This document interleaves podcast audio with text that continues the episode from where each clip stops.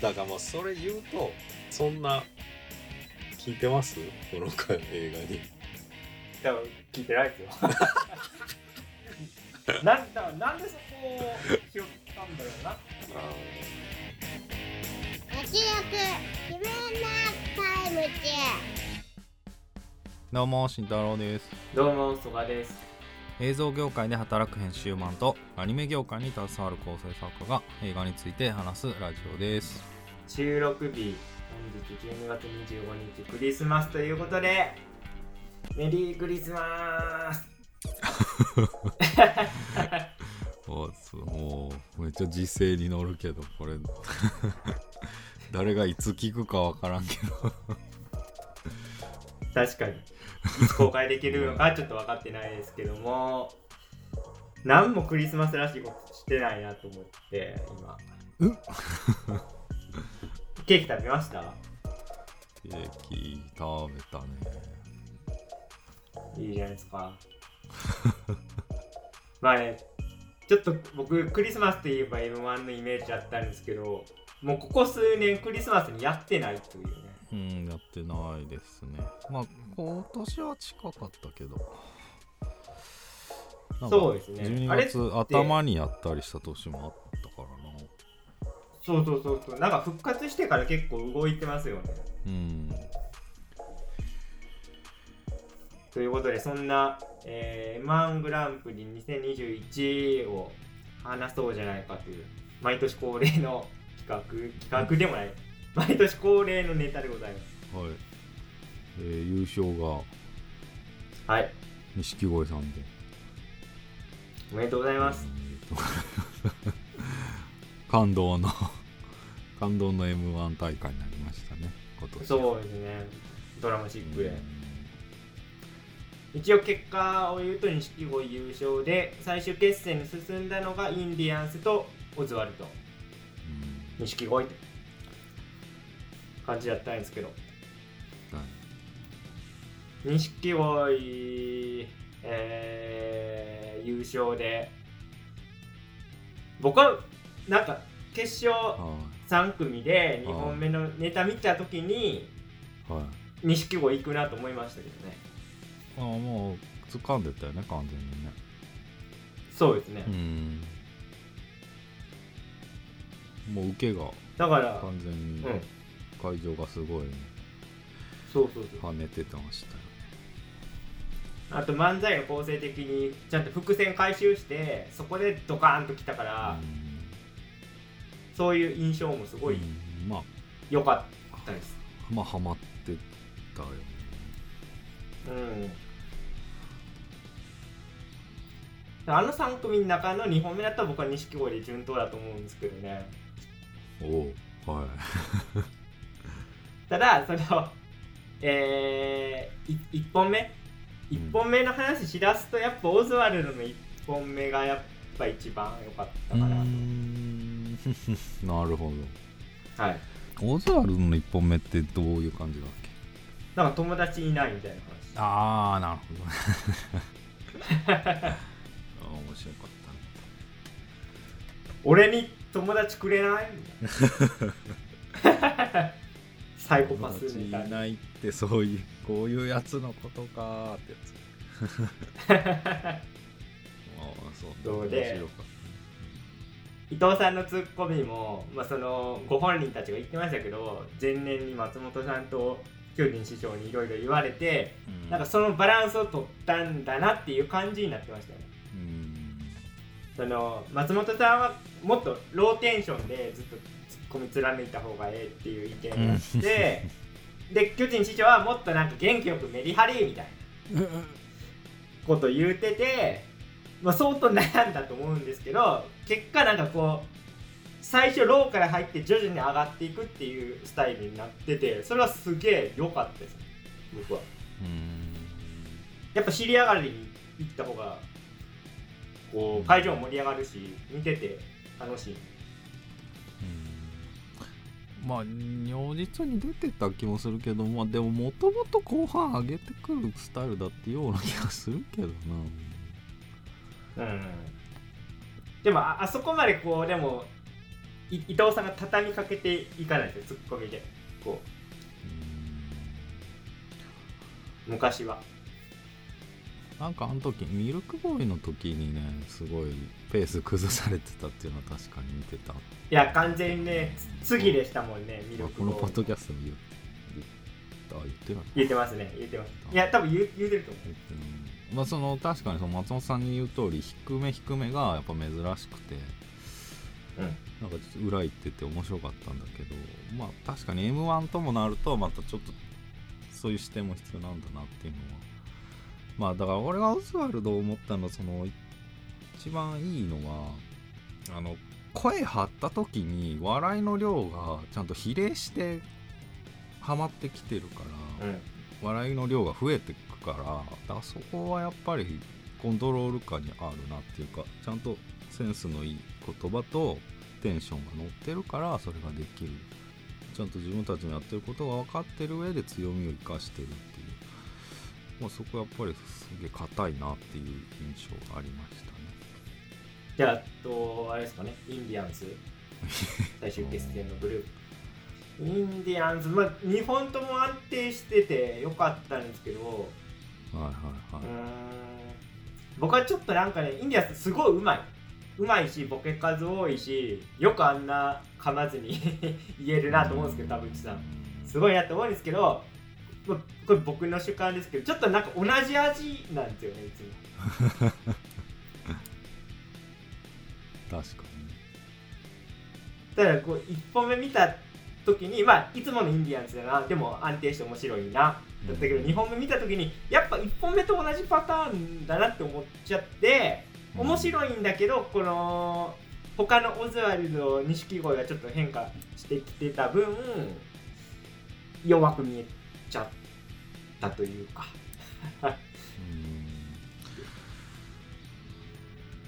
まあ俺もインディアンスはちょっと別。うん。そうだね。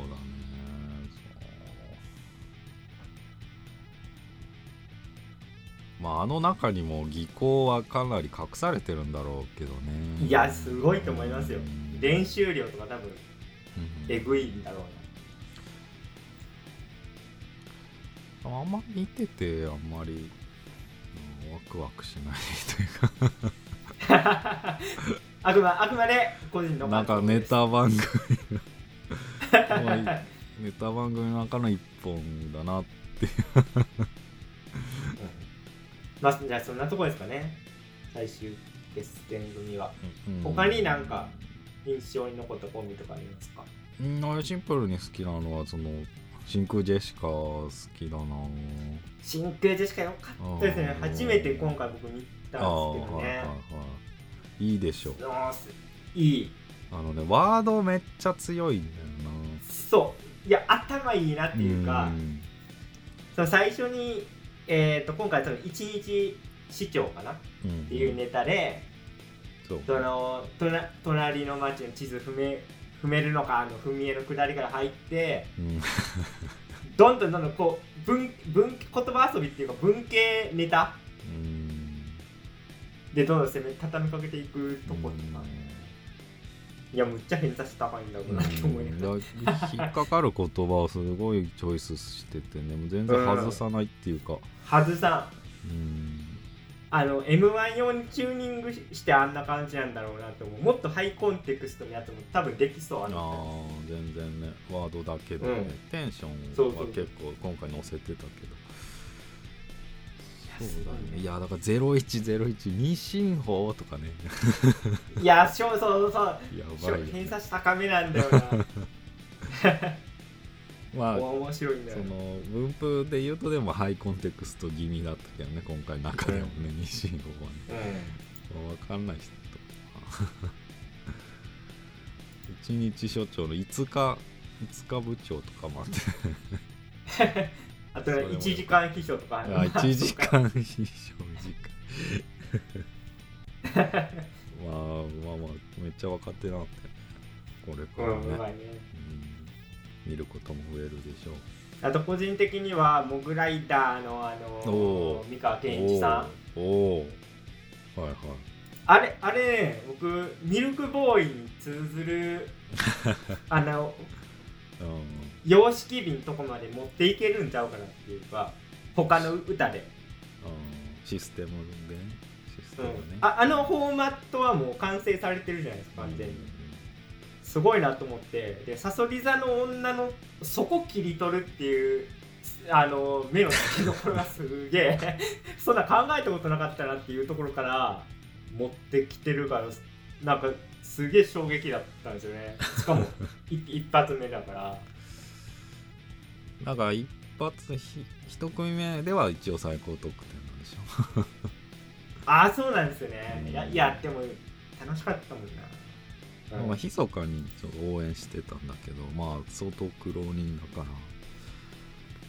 三四郎はほぼ同期で、ああそうですよね。うんまあだからどうでもその三河県一応この m 1でっていうのはもうなんか すごいなと思ったけど、若い人大丈夫かなっていうのはある 確かに。まあだ営業で鳴らしてるなっていうのは。いやまあでもまああ、でも自分のできることをやるっていうのが一番、うん強いからね。うん、あまあ全然下手とかなくてねうまかったよね。うまかったですねとあのちょっとこんこれはちょっと悪い意味でも賛否両論みたいなはい。とこ入っちゃうんですけど、そのもものネタがちょっとこうルッキズムじゃないかみたいなこと言われてますよね。うんでもさも、うん。これを言うとさ僕らはちょっと早かったよね。見取り図に対してすごい昔言うたじゃないですか。あなでしこジャパンのボランチいやうんこれはちょっと笑えないよなみたいな話僕ら昔してたんですけど、ーうん。まあ、ついになんかその問題来ちゃったなという まあその自分たちのことを言ってるんだけどもそう。それはまあ拡大すればそういう見た目の人たちもっていうことか、それはむずいすげえむずいんですけどその漫才のフォーマットは笑い飯に近いんですよ。ダダブルボケでこうやっていってまあどつき合いみたいな感じになってくんですけど、その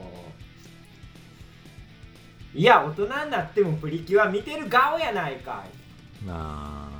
女に暴力振るってる方の顔やないか、まあ、みたいな、まあ、イメージで言うとねだからそういうような感じでお互いのステレオタイプをこう攻撃していくみたいな感じだったうんんですね、まあ確かにスレスレだね。ですね、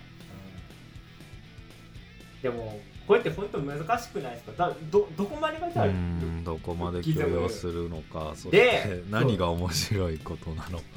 そうだって お笑いとはになってくるねこれだって拡大していくとじゃあ渡辺さんが正則さんの頭はたくのもさハゲの人から見たら複雑かもしれん とかね。難しいなって思いました、うん。あとだとしたらユニバースもちょっとザラッとするよユニバース。でもまあユニバース。うなあら探すと。ユニバースも本当今回ねその男女間で言うと成立するかどうか、でちょっとなんかおおっぱいもむもまんのくらいもあったし気はあー。そう いう気もしたけど別に、まあ、俺その視点で全然見てないから面白かったけど おっと思ったけどねワードでね。いやそうなんですよ。漫才見てる時は僕も全力で楽しめてるんですけど後々こう今回じゃあポッドキャストで語るからどんな感じだったのか自分の中で整理していこうってなったら 真出てくるえぐみが出てくるっていう。でまあそういう風に感じ取った人が今回多かったから ちょっとももももの場合はぼやさや和牛ぐらいにはなってるみたいな。まあでもユニバースで言うとそのなんかねこう意地で登ってきたのはねすごいだよな、m 1にかけてるからね川瀬名人とかねいやーなんとかな川瀬名人ノートとかやってて結構そこでもああ。文章面白いんですよね。面白い。あのラジオラジオっていうかなんか YouTube で出てた時ねいろいろ言ってたけど、その m 1できたコンビまあ m 1, み m 1の視点でいくとその知らないコンビの見てる側ねしゃべくりきついと。だから歌ネタとか半分コントみたいなネタが強いとか言ってていやそれ確かにそうみたいな。なるあとこう結構大舞台で M1 まあ M1 なんだけどであの一番面白いネタ持ってこないとなんかシステムだけネタ番組でやってシステムだけバレて深夜番組一周するだけみたいなかすり方とかするから M1 に、合わせないといけないみたいなことを言ってて。すげえ考えてる。分析だなと思って。そうそうそう。深夜番組一周とか言ってる。ストイックなとこ出てるね。そうか。これがマジかと思って。そう。これがマジだと思って、なるほどね。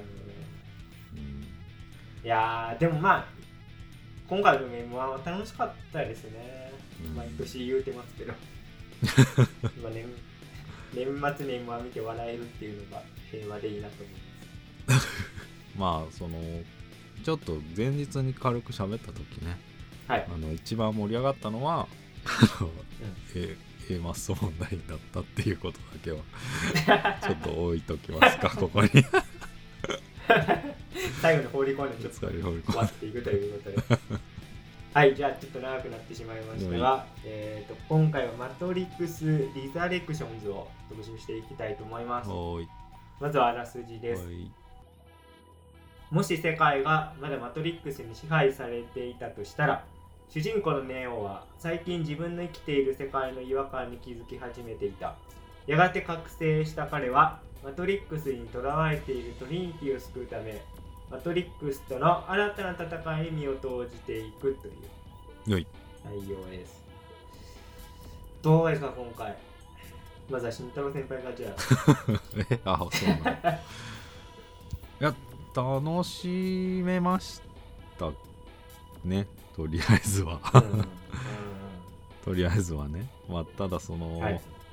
まあでも常にその考えちゃうのはその縮小再生産になってないかってとこなんだけど。うんまあという大きなテーマがありつつもまあでもあれに近いかな「スター・ウォーズ」のね フォースの覚醒とかそうですよね。でそのうーん。だからまあただそれを大真面目にやらずになんかモーフィアスがちょっとおどけたキャラだったりさ。まあ、ゲームのキャラですよあのガチモーフィアスそうシリアスでやられるよりちょっとちょっとメタ視点入ってることでまあ、うんまあそんな、ね、熱血ならずに、まあ、導入は、うん、やってたかなと思ってあと、まあ、そこだけじゃなくメタ視点すごい多いよね。そう、だから、それこそ、もう、スター・ウォーズ完全に意識してるなっていうああさらに。コメディ。複雑だな。あの確ー、だかにね。特に特に、あのー会議室のシーンとかまさにコメディになっててそこが。あーそのゲームを作るってなった会議のシーンね。そう。今回ちょっと多重構造で、えーマトマトリックスの世界の中にいるネオっていうのはゲームクリエイターなんです。うん。でそのネオが作って大ヒットさせたゲームがマトリックスっていうんです。うん。で彼は何だったかな？アバロンとかちょっとなんか正確な名前忘れましたけどすごいバジェットかけてうん。また違うプロジェクトのゲーム作ってるんですけどいやもうワーナーブラザーズがマトリックスの新作作れって。うんでちょっとネオとしてはまあちょっと作りたくないんやけどみたいなこと言ってでもなんかワーナーはだったらもうなんかお前抜きでもうマトリックス作るって言うてるぞ。えでもさすがにそれはちょっと嫌やなみたいな感じでマトリックスの続編を作る会議っていうのをやっていくんですよね、でそこが完全にコメディでこういろんなねその中にはマトリックス好きなやつもいればもうお金儲けのことしか考えてないやつもいてみたいな感じになっててすごい批評的なんですよね。だからその会議のシーンがねダブルミーニングトリプルミーニングの応酬でねゲーム作るって言ってるんだけどまあこれはその今作の「リザレクション」の映画を作ることにもまあつながってるし完全にそう。つながうんつながってるしただその中でもその前作前の3部作をなんかこう分析したようなセリフもたくさん入れてて前はこうだったんだよっていうのをすっごい詰め込んだりしててまあそこはすごいエキサイティングなシーンだったなとは思うけど。そこ楽しいっすよね。うん。うん、僕そこが良かったな。でそのまあただただやっぱりその最初の「マトリックス」はやっぱすごいかったなみたいなこうだいぶ荒削りな印象もあるんだけどなんかドヤ感決め感が 心地いいというかなんか若いなって印象があってちょっと見返したんだけど。う。んなんかその今回は決めとかがやっぱちょっと恥ずかしがってるっていうとどうなのかわかんないけどあんま決めもなくてそんなには。うん。あとあとカンフーが少ない。カンフーアクションが。で最初の作品はカンフーでめっちゃどやってたからまあそういうとこなんか若いんだけどいいなと思ってたからそういうとこはちょっとうんだから大人の作品になってるかなとは思いましたね。なる全体的に言うほどはい。と、はい。えーじゃあ僕なんですけども今回はうーん前半楽しいけど後半以降正直眠いっすわというのが僕の意見です、えーさっき慎太郎先輩は決めがないって言ってたんですけどまさにその通りで映像的には透かしてんことやってるよねみたいな。ほったり考えすぎてそこ行ってるなという感じですね。ストーリー的なとことかそのまあさっきね慎太郎先輩が言ってたメタ視点の批評精神みたいなとこはむちゃくちゃいいんですけどそれってその物語の前半部分の話であって後半以降はもう同窓会に入っていっちゃうからうん「お元気やってた」みたいな「あナイロビ将軍になったんや」みたいな。そこ以降はちょっともう眠いなっていう。ことになっちゃいますよね。で僕あのー会議室のとこでねえっとまあいろんな人がこう意見出していくわけ。マトリックそもそもマトリックスって何やったんやっけみたいなとこ入っていって。それじゃあなんか小太りのデブとかあとなんか金も儲けのことしか考えてない どっかの企業のデザイナーとかいまあいろいろいるんですけどいや俺正直さ一作目はあんま好きじゃねえんだよね。ちょっとなんか哲学的すぎるっていうかやっぱマトリックスって今暴力暴力暴力それからバレットタイムでしょバレットタイム。みたいな。おののおのののマトリックスとはこうだっていうのをこうどんどんどんどん言うていくんですよね。そうなってくるともうなんか頭クラクラしてきて。これこれは実際にワーナーの会議室で会ったことなのかみたいな。ななんか整理ししていくんだよね。何だったかっていうのをね。何 だったかだしどう受け止められたか。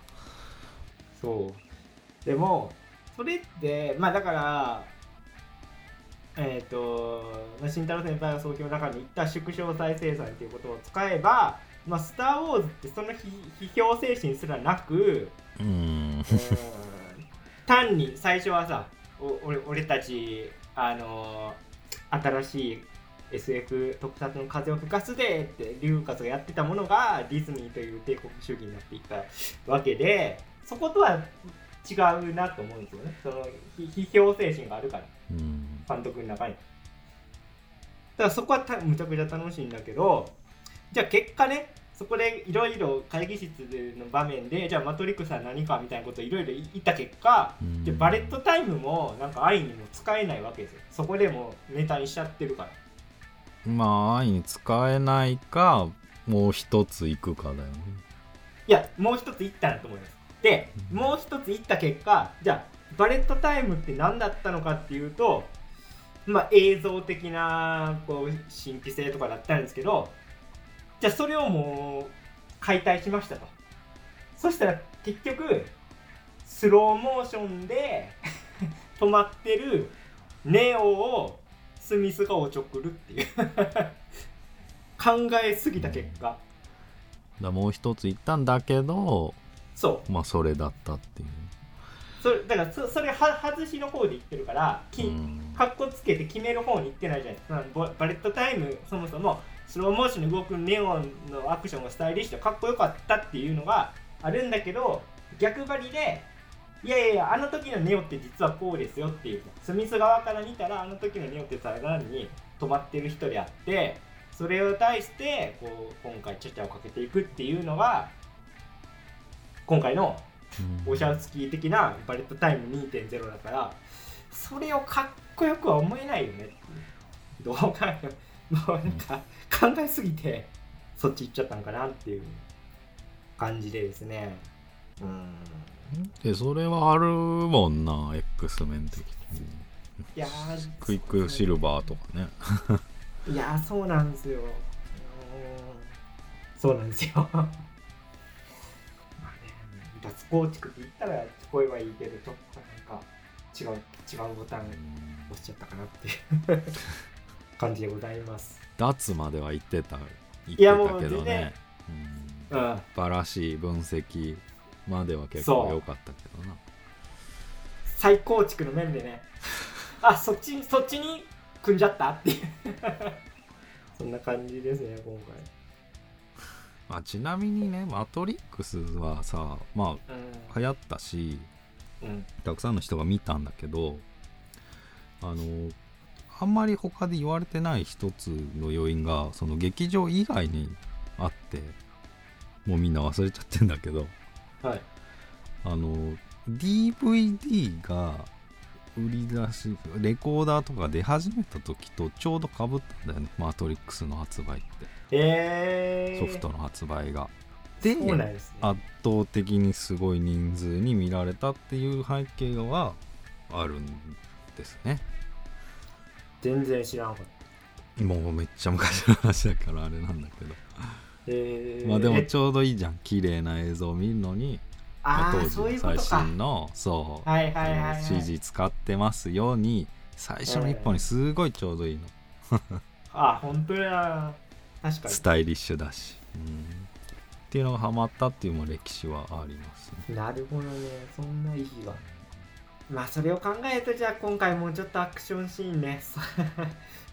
真正面から言ってほしかったなうん、まあだから CG 最新 CG とはいえそんな使ってないもんね初期はね。そうですね。さ初期っていうか1作目は、うん。2作目からまあお金ある。じゃあ1本目はあんま使ってないんだけど2本目からはね結構ね。まあでも2本目も見たんだけどすごいな。めっ 俺俺絶対リローレットは見返せると思わないな。ああそう。いやあのまあそれはあの俺もあって3つ目はもういいやと思ってて。あの、はいはい。でも2エボリューシ作目までは結構ねアクションうん。とか全然見れるなっていうのはある、まあちょ中二病的な観点だけどストーリーは置いといて、だからめっちゃ CG 丸出しだったんだよね。あのスミス100人とかあったじゃん。はいはい。は今見たらあの全然なんだけどまあでも当時は最先端だったんだなってまあ、まあ、当時は騙されてたわけだから。いやーでもかっこよかったですよ本当に。全然かっこよかったよね。ででも技術が進歩しまくった今レザレクションはっていうことなんだよね。うーん。なんかでもそそこに対してなんか真正面から言ってないのがちょっともったいないというか俺そそっちで取り組んでほしかったな。まあまあでもそのそうなってくるとやっぱないんじゃない？最新技術っていうと。うん、うん、なんかさ僕マトリックスのすごい良さ特に1作目の良さはあのカンフーをアップデートしたと思ってるんですよね。うん。ちゃんとさジャッキー・チェーンとかブルース・リーのこう系譜を踏まえた上でしかもうん。SF でやそれをやってるから斬新だって。なんか今回そういうところもないじゃないですか。アクションに関しうて。は、ん。まあそういうそうだ。まあそういう挑戦もなかった。ねちょっと目くばせ的にあの稽古はやるけど。まあねあとちょっと僕はあんま詳しくないんでわかんないですけどあの結構ガンガンマニアの人とかが見ると、まあ、そこも新しかったわけですよ。あのマトリックスのガンあーいやうんだからねその、まあ、今回は入れられてたけどそのヘリがマシンが撃った時にその薬莢が降り注ぐとかさ下から取ったりとかさ、うん。めっちゃすごいからね。うんあそうする？みたいな。そういやもう本当にスタイまああとリッシュで、理解度が高いしガンあの銃に対する。だからそのスミスはデザートイーグルをまあなぜか使うんだけどあれってすごいその口径のでかい銃だから威力があるんだよね。だからその時何がしたいかっていうと壁越しに撃つわけ。だからそういうとこもねあ愛があってね。オタクだなっていうのがあって、うん、く詳しいからそのた正しいとこを切り取れるっていう取捨取捨選択はむちゃくちゃ効いてた、だからこう見てる側も押せる感じはあったね、うん。今回はどうだったかなんかまあそこにやりなんなんなんですかその個々のアクションとか個々の部分にあんまり目的はないんだろうなというか、うん。まあ、け結論的なことを言ってしまうと僕は今回は、まあ、誰がどう見てもそう思うと思うんですけどトリニティの話ですよね。うん。僕ちょっとこ吹き替えで見たんでた正しい翻訳になってるかわかんないけどネオが覚醒して復活してで現実マトリックスの世世界から抜け出して現実のレイヤーに行くとそこにはもうネネオの共振者とかもいるわけじゃないですか。うん。ネオファンとかもいて。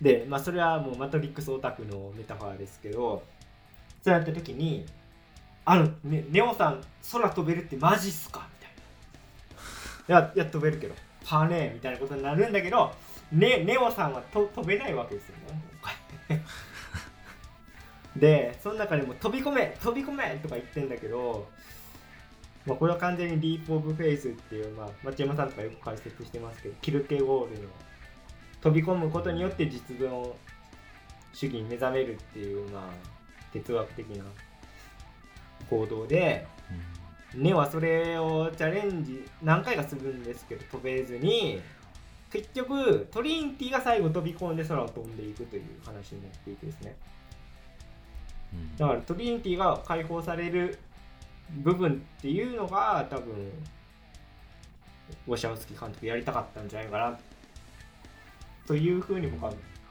見見たのでだからまああんまアクションとかには今回力入れてないんじゃないかなっていう 感想。うん。まあ全然もともとだから好きだから手を抜いてるってっていうことじゃなくてまあ、そそこというより他のところにうんネオだからマトリックスだからこれくらいやんないといけないよねはあるけど、うん。まあ、もう一発いってほしかったなっていうのはそうですね。僕らとしてはね。その今回えっ、となんか世界観がだいぶ前までのマトリックスとは変わっていてその現実レイヤーのとこね。うん昔は機械生命体って単なる敵対組織って敵対役悪役だったじゃないですか。うんうん。人人間対機械の対立構造の中で争ってたんだけど今回機械側にも味方がいてみたいな話になってるところがすごいうん変化があってうん。そういう見せ方できたかと思いましたで一緒になんかいいちごを育てたりするんですけど、うんだからもうなんかそテーマ的になんかジェンダーとかも飛び越えももはや機械との共存の融和路線みたいなそこまでウォシャウスキー監督は言ってんだなっていうのはそそそこはすごいなと思いました。まあ、監督自身もねその「マトリックス」1作目から、えー今作に当たるまで最初はウォスウォシャウスキー兄弟としてデビュー、うんデビューとか、まあ、注目を集めてそこからウォシャウスキー姉妹になりでさらに今も、えー、と僕ちょっとこの前調べたらウォシャウスキー兄弟とかウォシャウスキー姉妹っていう言い方をせずにウォウォシャウスキーズっていうらしいですよ。そうだねもう言えもう言いづらいしね。そう。オシャオスキーズだようん。だからもうジェンダーとかじゃないんだというところまで、まあ、監督の関心とかテーマっていうのは進んでるんだろうなっていうのは、まあ、分かりましたよね。まあそういうビジョンは見え隠れしてたね。そうそういう部分ですね。うん。まあ可愛かったよね。見方の機会ね 愛嬌があってね。愛嬌あったね、うん、まあだから現実レイヤーで言うとなんかこう前回のザイオンはなんかこうもう戦争戦争で大変だったみたいな 話するよね内容がね。うんだから今はそうじゃないっていうねそうですね。だからずっと言ってましたね。すごい静かな世界を手に入れたっていうところがね。あって今回のスミスの話がしたいんですけど。うんまあまあ重要だよねはあれが一番重要でしたね。そのうんまあ、実は、えっと、マトリックスのレイヤーのアンダーソン君の担当の精神科医が、まあ、ラスボスでしたよっていう話で、あでもどうなんですかね。まあこれ見よがしに青い眼鏡つけててね そう。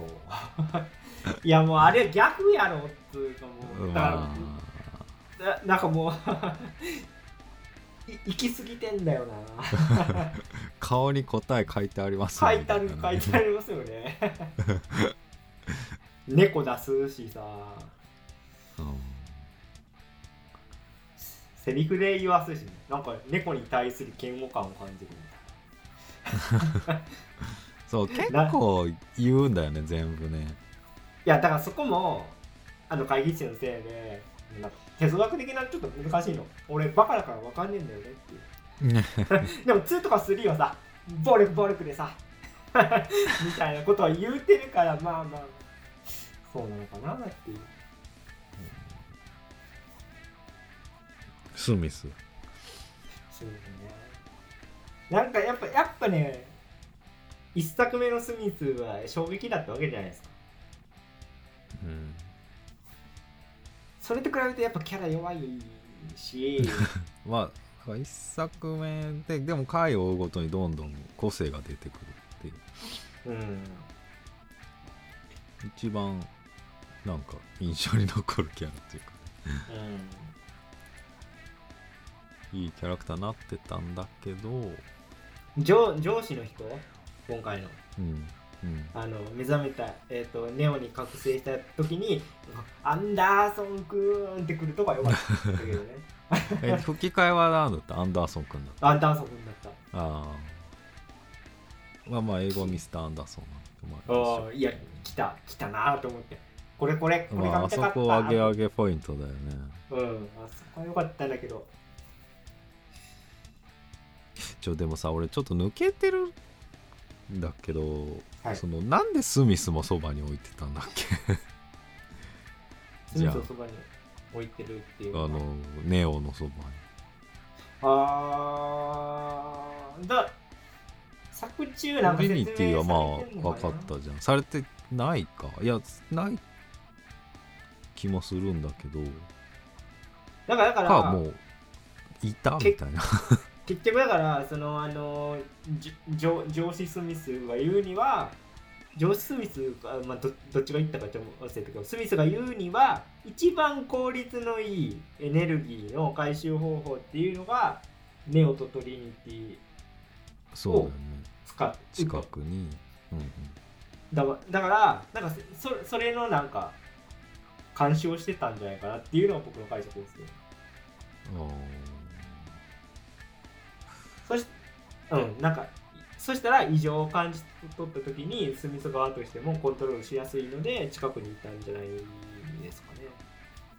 そういうふうな説明されてるかどうかわかんないですけど。まあスミスは自由の身だもんね。そうですよね今回なんかでもその前作の整理のところでなんか敵対パッケージみたいなことも言ってたけどね。そんなんありましたっネオ多分ネオを多分成長させるためだからモーフィアスとかとスミスとかの対立の中に放り込むことでみたいな。ああなるほど。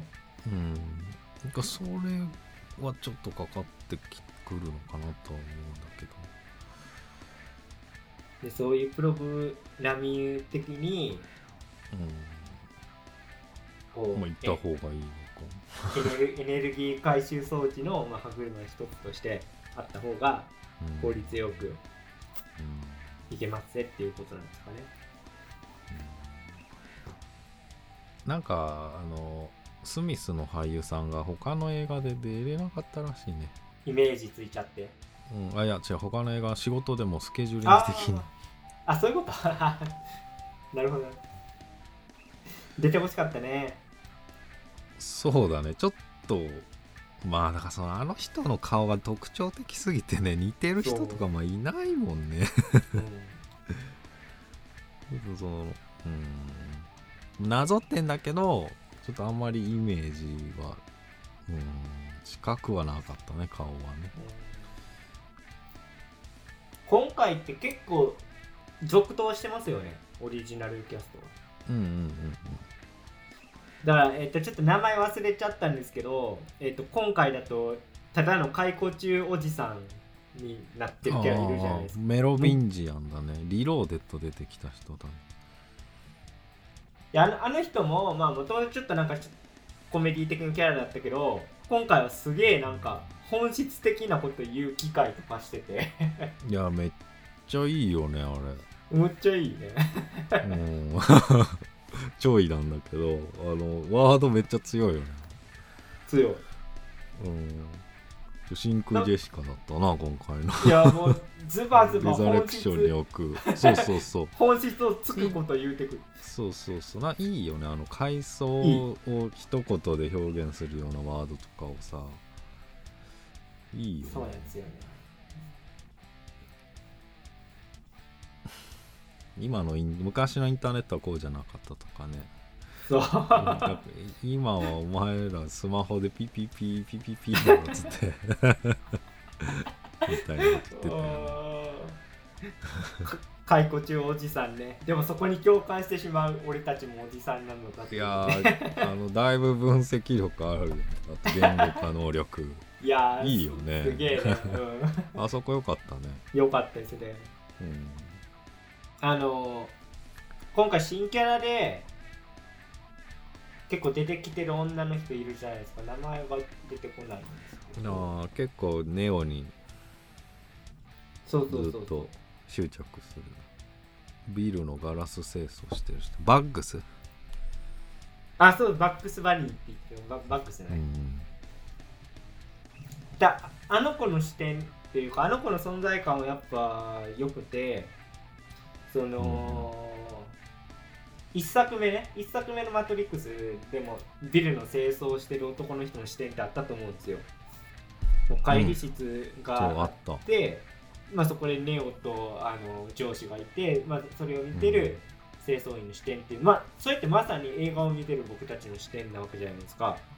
うんっていうところを完全にオマージュしてましたね今回ね。うん。その今回のゲームクリエイターとしてすごい会社会社の上層の会で個室を持ってるネオと、まあ、そこで上司の人がいてね。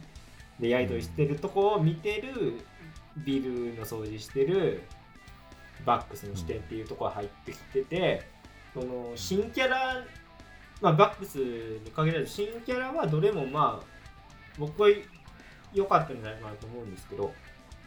うん。あのねネオ大好きネオ大好きの男の人名前わかんないですけど とかも。あとまあオリジナルキャストじゃないですけど今回のモーフィアスも僕はすごい好きですけどね。うんうんだからオリジナルキャラとしてはまあいいんじゃない？まあまあちゃんとケアされてたなって感じはある。そう。あの、うん。なんかローレンス・フィッシュバーンじゃないんだけど今回のモーフィアスは前のやつとは別人ですよっていうのがうんうんあって、前のモーフィアスはえっ、とあの後まあ最初の指導者的な立場になっちゃうんだなったんだけど死んじゃってみたいなことをも説明されてたし、で今回のモーフィアスのイメージってえっ、とネオがゲームクリエイターのネオが作ったモーフィアスなんですよね。うん。すごいメタなんですけど。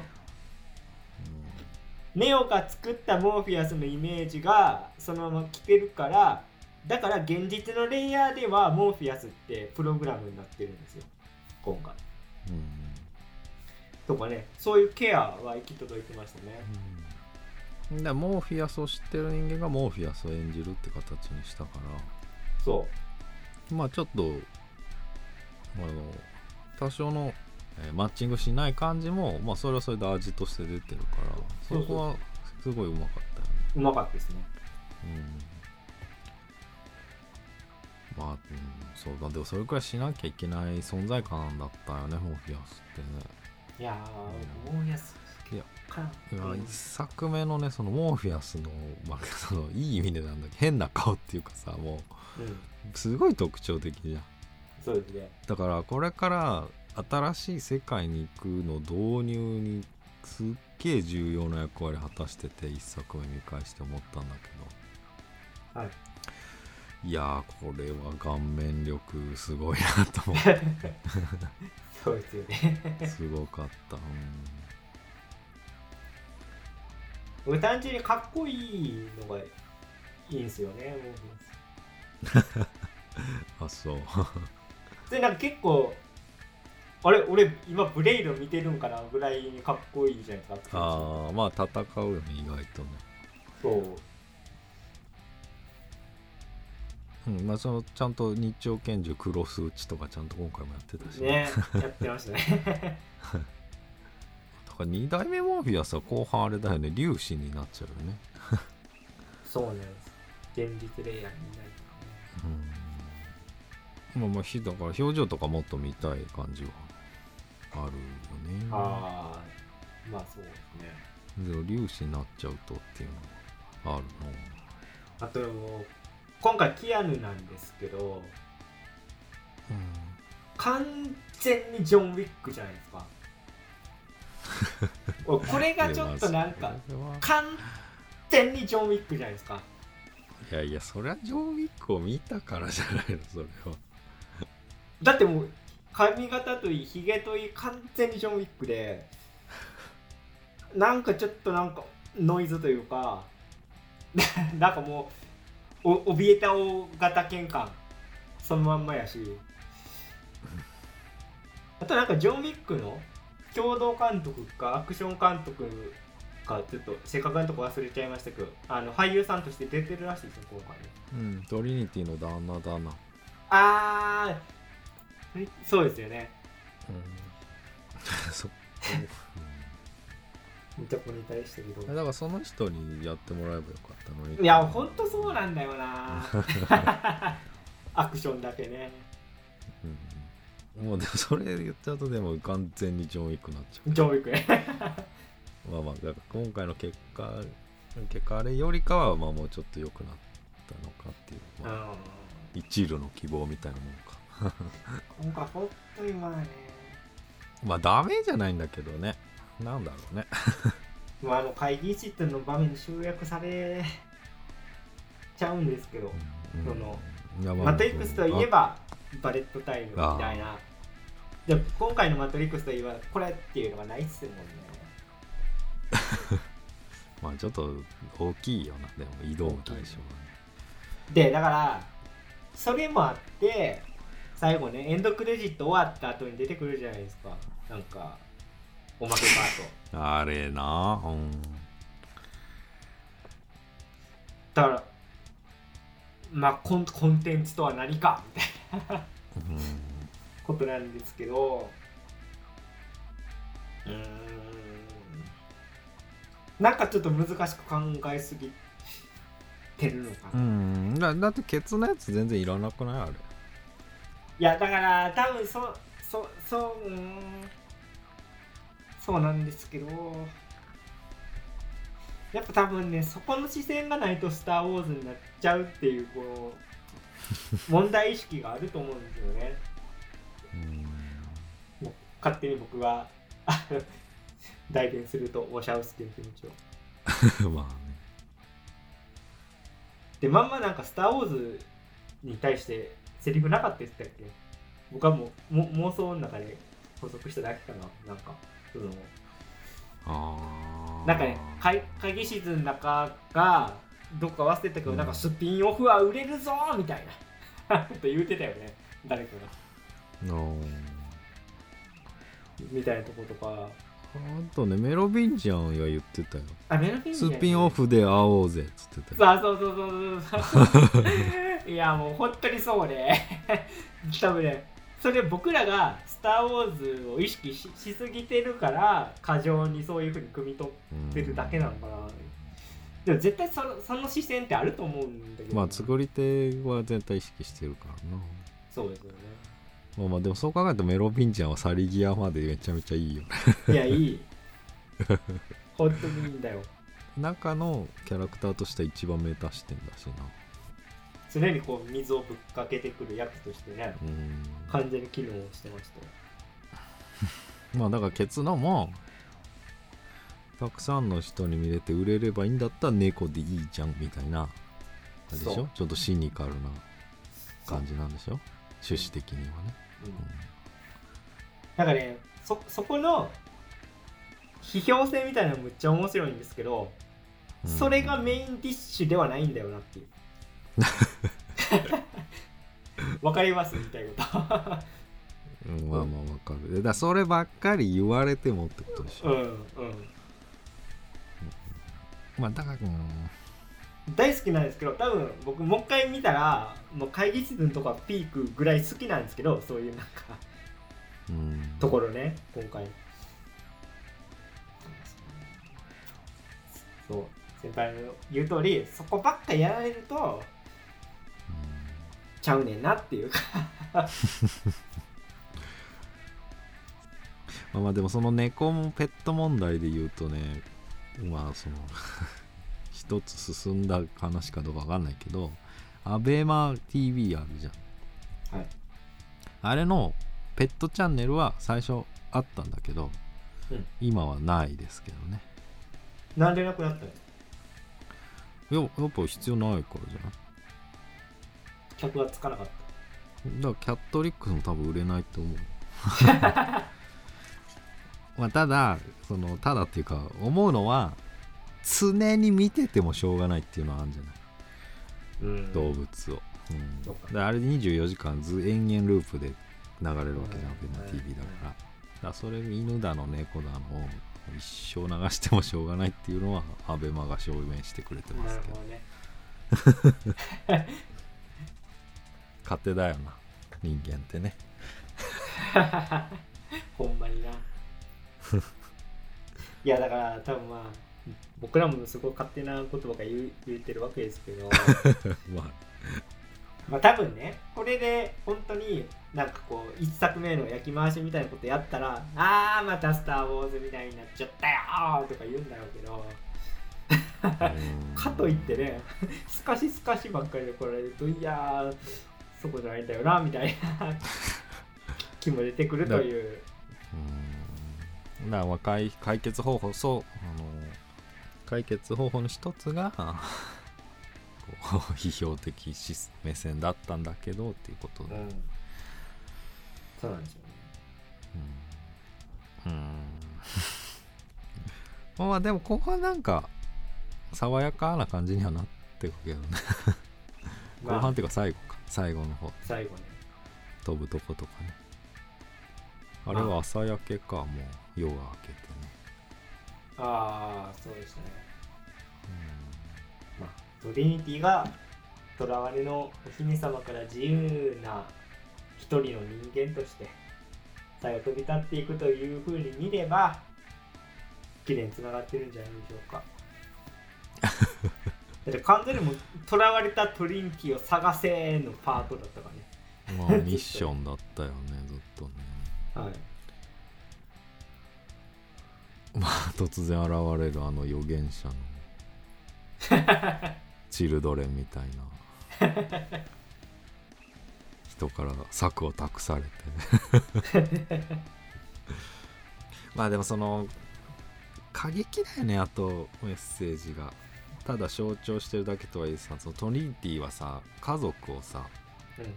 捨ててそこっちの世界来てるわけだからその作中ではさボットだったわけだけどう、うん、でもメッセージ的にはメッセージ的というかやってることはそういうことじゃないもんね。家族を捨ててでもこっち来いよだもんね。そう。いやそこちょっとやだみありますよ。うんまあやだみまあうんそうちょっと過激だったね。過激だったね。うん、うん。今まではねそこまではなかったもんね。家族とかね結婚してたとかなかったからまあそのちょっとそのさルルカティのくだり。マトリマトリックスの中のトリニティが、まあ、旦那夫に対してうん。そうなんかわた、えー、とゲームの中も私はルカティに乗っててみたいなこと言うじゃないですか。うんバイクね。そう。でバイクに乗っててみたいな。でああだこうだ言っててそしたらそれに対する夫のリアクションっていうのがすごいそっけないものがあって、まあ、そこに対してむちゃくちゃ失失望したみたいなことは言ってましたよね。トリニティがね。うん。だから合わせて笑っちゃった自分がそ情けなくてう情けない。う。ん、でもそこが一個あるので、まあ、そういうとこから解放されて 家庭から解放されて 子供子供ももう捨てちゃって自由に空ピューってうん まあそうだよね。でも社会のシステムにつないでおくためのシステムだもんね家族ってね、すげえ嫌な感じになってきちゃいましたけど。まあちょっと難しいですけどね、まあ言ってることはわかるけど。最後トリニティ飛んで終わりだもんね。まああれはもう元彼のネオとよよろしくやるんじゃないですか？飛び立っていったら。嫌な見方をする最後まあなんだかんだ言ってネオも飛んでたよね。ネオ多分一応飛んでたんじゃん飛んでたよね。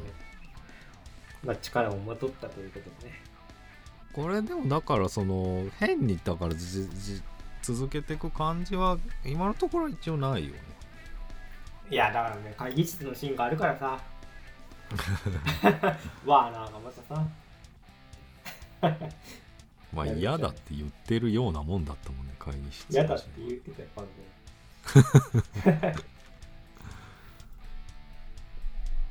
だってもう完全にあのゲームクリクリエイターネオはもう映画監督をシャウスキーってことなので どう見たって。すっげえ金かけた対策ゲーム作ってたわけですよネオは。多分あれクラウドアトラスとかですよね。フォーシャウスキーのねフィルムプロフィール現実世界で言うと。現実世界で言うと、まあまあね。あだからそんなもんに金かけてもしょうがないだろうからのキャットリックスにつながるわけだ、ね、皮じゃあねこの映画作りゃいいじゃんっていう皮肉が効きすぎてる。いやまあそこは好きなんだけどな。まあだからそこまで分かればね。何に伝わるのそれでも。いやー。相当なおお達しか。わかんないでしょ。うん多分結構もうポカーンじゃない？多くの人は、うん。何あの最後のシーンみ最後の最後だしね。繋がってない。な最後の最後よ本当に。全部理解した上で。そう。うん。もう俺もリアルタイムではえいやも。うギャグいらんやろみたいな感じだったし。結構考えないと。僕はなんか、うんえー、とリアルタイムあれ見た時はもううわ言いたいことは分かるけど考えすぎちゃったんかなっていう。うん。感想でしたね。そこ行ったかっていう まあまあその いやいややったと仮定してね仮定したならちゃんとやってくれた感はあるけど。うんと思うんですよで多分ねえっといいやいややってはないと思うんですよ。そのまあと思うよね。いやでもその今の話の流れ上それをまとめただけでね、なるほど うん、ちゃんとやってくれたと思うけ今回あのクレジットはダナ・オーシャウスキーだけじゃないですかどちょっとだリリーの方がちょっとなんかあれなんですかね。ススランプかなんかになってて今、うん学校でね勉強してるみたいなのはウィキペディアで見ましたけど、うんうんうん。なんか親亡くなったりとかまあいろいろ重なってそうそうそう多分ねそれがあったから最後あの両親に対する愛のメッセージをこうクレジット最後持ってきてるうんのでうん。あそそういうそういうとこが多分今回作るにあたって一番大きなモチベーションというか、動機になってたんじゃないかなとは思いますでで僕知らなかったんですけど帰ってきてウィキペディア見てたらあ両親亡くなってたからああいうクレジットになったんだっていうのが分かって、あだだったらそういうなんか動機なのかなと思いましたあと精神科医最後さ結構トリニティが痛めつけるじゃん。そうですね、結構俺はザラッとしちゃったんだけうん。どやっぱあれはその家族を使ってそのシステムにつなぎ止めておく行為の代償としてってことなのかそうそうそうここれはクリリンの分ってやってた。な、これは家族の分よってやってた。そういうことですよね。うんうん。そう、うんかにしてはしつこいというかまあだからあれマトリックスを作ってる側もなんか全知全能ではないんだね。見てる感じ。そうですよね。ネオというバグがある時点でね。うんまあまあそうそのあれだよ。その電力不足という問題もあってねただまうん。あやっぱそのマトリックス作ってる側の頭いいなと思ったのはそのバグを利用した方が効率上がるやんけっていうところまで言ってるのが 一枚上手やそうだよね。なっていうなんで生かしてんだっていうとこが結構大きいもんね。本当ならね。うん。ああえてセキュリティホール残すことによって生産性上げていこうぜっていうところまで言ってるから、うん。まあ ぐらいですか。はい。十分だと思うよ まあでも最初の粗額のテンションを見ればまあそれなりに それなりに上がったんじゃないですかでも。こういろんなことを思い出して。まあ逃げてはなかったよねだからね。そうですね。じゃあそんなとこですか。はい。あれ前次回もうランキングですか？次回ランキングですかねえーおそらく配信は新年一発目になるんじゃないかなと思いますけども。うん。にできる2021だけ早年ベストくしたいか。ははい。いいやー2022年まあスパイダーマン楽しみですね。予告編かかってましたね。劇場ではね。うん。あなんか日本橋で見たんだけどさ。はい。なんか試写が多分あってなんか多分帰りたまたま他のその劇シアターとかぶってだけどすっごい数のコスプレが コスプレの人が歩いてて、いやすごかったえそうなんですね。僕が見た劇場はもう完全に呪術キッズたちにあ呪術。回戦すごい。グッズ売り場の列がすごかったなっていう。えー、印象でしたね。俺初めて見たんですよね。なんか劇場あの鑑賞チケットない人でもあのグッズだけは買いますんでこっちに並んでくださいみたいに誘導してて。えすごいことになってるなとえ呪術回戦。町田そんな感じ？そうですね。僕が見たとこはあの多摩センターみたいですけどすご本当に。そあなんかああれだけコロナ禍以降で劇場に子供がいっぱいいたのは鬼滅以来だったと。そうかスパイダーマンコスプレか。日本だけ公開されたいんだよなまだ。今今頃世界ツイッター怖いよね。いや本当に。もうネタバレ警察ならぬツツイッターイップスになりそうなんでできるだけ そういうワードでは検索しないとかなるべくタイもうタイムラインもねあんま見ずに 過ごしたいなと思いますけど。じゃあそんなとこですか。はい。はい。あじゃあ以上脱力。キネマタイムズでした。ありがとうございました脱力決めなタイム中。